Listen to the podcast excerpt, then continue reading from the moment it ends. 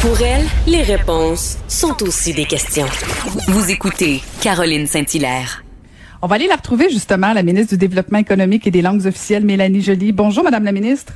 Bonjour, Caroline. J'écoutais, j'écoutais Sophie euh, Durocher.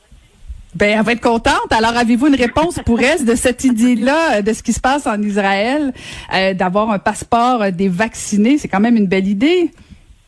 Oui, c'est intéressant. Je pense que certainement tout le monde regarde ce qui se passe en Israël présentement.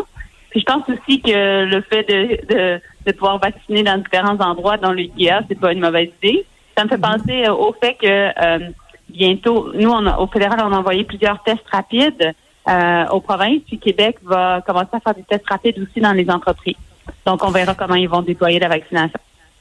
Mais Madame la ministre, je ne peux pas m'empêcher de vous poser la question quand justement on parle d'Israël, bon que la vaccination ça se passe super bien. Euh, vous devez des fois être gênée d'être canadienne, comment ça se passe plutôt mal ici la vaccination quand même hein?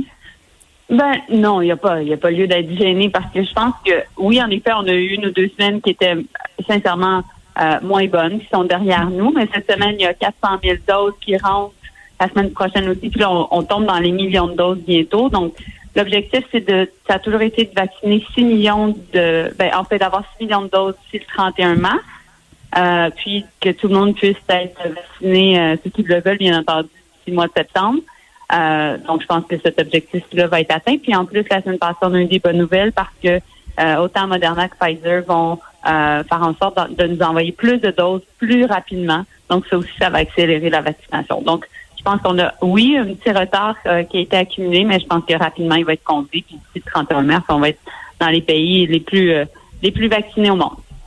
Ben, on est tous impatients de tout ça. Madame la ministre, vendredi dernier, vous avez dévoilé euh, les grandes lignes de, votre réforme euh, qui était pas mal attendue sur les langues officielles.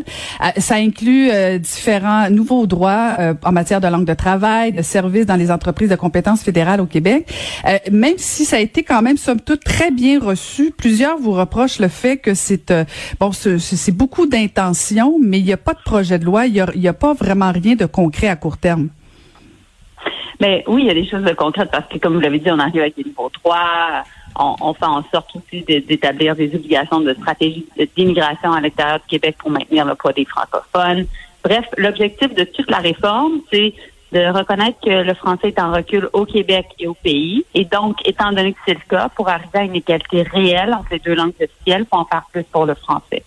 Et donc, on est arrivé avec une réforme linguistique ambitieuse, bien reçue, je suis contente, euh, mais qui touche pas juste la loi sur les langues officielles, qui touche aussi le Code canadien du travail, la loi sur l'immigration, plusieurs choses. Et donc, l'objectif, c'est rapidement cette année de déposer un projet de loi. Et sachez, chère Caroline, que j'ai bien hâte de déposer le projet de loi. Est-ce que vous avez une idée quand? Est-ce qu'on parle avant l'élection certainement ou après? Bien, au niveau de l'élection, aujourd'hui, on fait la Chambre des communes siège, on pourrait perdre la confiance de, la Chambre et partir en élection. Donc, euh, c'est pas nécessairement euh, moi qui peux euh, vous dire exactement quand est-ce que les oppositions vont vouloir faire en sorte que les gens au pays aillent voter. Mais ce que je peux vous dire, par contre, c'est que euh, on, est en mode proactif. cette semaine, mon objectif, c'est de nommer le comité qui va pouvoir établir quels sont les critères pour les régions à forte présence francophone. quand je dis ça, c'est parce qu'on va reconnaître des droits dans certaines régions ailleurs qu'au Québec pour le droit de travailler en français, le droit d'être servi en français, puis le, le fait de ne pas être discriminé parce qu'on est francophone dans les entreprises euh, à juridiction fédérale. Et puis là, ce comité-là va être nommé et après, ils vont avoir 60 jours pour me revenir. Et finalement, on va pouvoir, euh, entre-temps, je vais pouvoir parler avec Québec, avec l'Ontario, le Nouveau-Brunswick, mes homologues, et, et, finalement, après, pouvoir procéder au dépôt du projet de loi. Bon, Madame la ministre, il y a quelque chose qui, qui me fatigue, puis je vais vous faire une grande confidence là. Euh, pendant des années, j'ai été à Ottawa, c'est pas ça, c'est pas ça ma confidence. Euh, et, et on posait des questions constamment sur Air Canada et jamais on arrivait à faire appliquer la loi sur les langues officielles à Air mm-hmm. Canada. Et écoute, c'était redondant et ce l'est encore aujourd'hui. Euh, est-ce que comment vous pensez vraiment concrètement pouvoir en arriver à faire respecter la loi des langues officielles au sein d'une entreprise comme Air Canada? Oui, mais c'est toujours frustrant la question d'Air Canada. Puis on le sait qu'il y a plusieurs commissaires aux langues officielles qui l'ont soulevé dans leur rapport. Donc il y a deux choses. La première, c'est qu'il euh, faut donner plus de pouvoir aux commissaires aux langues officielles. Quand le poste de commissaire aux langues officielles a été créé en 1969, Il n'y avait pas d'autres commissaires qui existaient. On lui a donné un, poste, un rôle d'ombudsman, mais sans beaucoup de, de mordant, pas beaucoup de pouvoir.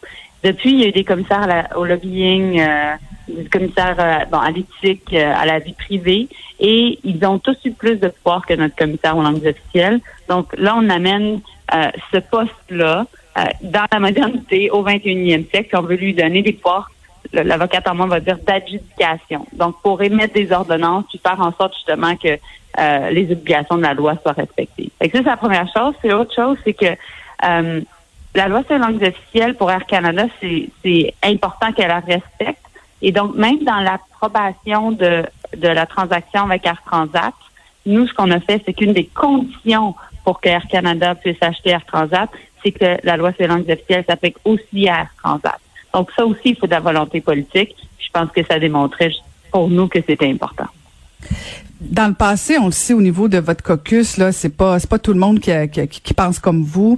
Euh, on sent on sent votre volonté avec cette réforme là, mais euh, si euh, si j'avais été une petite mouche dans le cadre d'un caucus ou d'un conseil des ministres, entendre les propos, comment ça a été reçu votre proposition? Ben, je pense que ça a été bien reçu, mais c'est sûr que les questions linguistiques au Québec, au Canada, c'est une question qui qui suscite l'émotion. Puis, tu sais, c'est l'équilibre du pays dont on parle.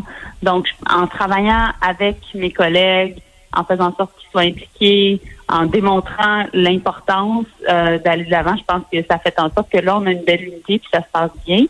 Mais en même temps, je pense que on sait, surtout en matière de droit de travailler en français, là, ben, dans le fond, au Québec, ça fait des décennies que c'est le cas. Fait que c'était le temps que le fédéral embauche sur cette question. Ben, parlant du fédéral, euh, qu'on est content que vous bougiez sur cette question-là, il y a ce matin dans le journal de Montréal une lettre euh, du chef du Parti québécois, Paul Saint-Pierre Plamondon, qui dit euh, que dans le fond, que votre loi, c'est un écran de fumée, autant pour la CAQ que votre parti. Est-ce que vous avez quelque chose à y répondre?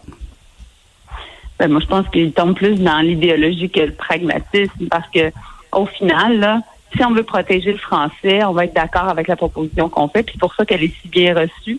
Mais si on veut mousser l'indépendance, la souveraineté, ben on va essayer de faire de la politique sur le dos de, de cette, de, cette réforme-là. Donc, on sait l'objectif du Parti québécois et de son chef est, et, de faire en sorte de mousser la, la question de l'indépendance, mais en même temps, je lui dirais que lui-même euh, fait face à quand même des grandes contradictions parce qu'il a étudié à McGill puis il a soutenu les institutions anglophones euh, tout au cours de sa scolarité. Là. une petite contradiction. Euh, mais Madame la ministre, aujourd'hui, c'est quand même une journée importante, particulièrement pour Montréal. Vous allez assister à une conférence de presse midi avec euh, Monsieur Fitzgibbon, Valérie Plante, euh, une annonce sur le plan d'économie. Euh, on le voit, ça va mal à Montréal, particulièrement avec la COVID, mais le centre-ville. c'est quoi la contribution du gouvernement fédéral pour pour assurer un développement économique au niveau du centre-ville de Montréal? Mais le centre-ville, Caroline, c'est vrai qu'il va pas bien, puis c'est important qu'on s'y attarde. C'est pour ça qu'on a travaillé beaucoup avec euh, le Pierre Fitzgibbon, la, la mairesse Plante et moi, euh, avec la Chambre de commerce de Montréal pour justement soutenir différentes initiatives pour aider nos commerçants. Nous, c'est sûr qu'au fédéral, on aide euh, les commerçants directement parce qu'on a la subvention loyer, la subvention coût fixe, le fait de, la subvention salariale. Donc, il y a beaucoup, beaucoup d'aides directes qui sont envoyées à nos entrepreneurs. Euh, et donc, ça, c'est une chose. L'autre chose, c'est que c'est sûr qu'on va vouloir travailler sur des pistes de solutions pour animer le centre-ville, vraiment faire en sorte que les gens se sentent en confiance d'aller voir nos commerçants et, et de pouvoir dépenser euh, dans, dans notre centre-ville. Mais au final aussi, là, ce qui soutient le, centre-ville de Montréal, c'est les touristes. Puis, on peut pas penser que le centre-ville va pouvoir être relancé s'il n'y a pas de touristes. Donc, la, relance du secteur touristique aussi, ça va être euh, certainement notre priorité. Ben, on va suivre ça attentivement. Ben, merci d'avoir pris le temps de nous parler, Madame la ministre. Ça m'a fait plaisir. plaisir et, faites, attention à vous. Là. Soyez prudents. Oui.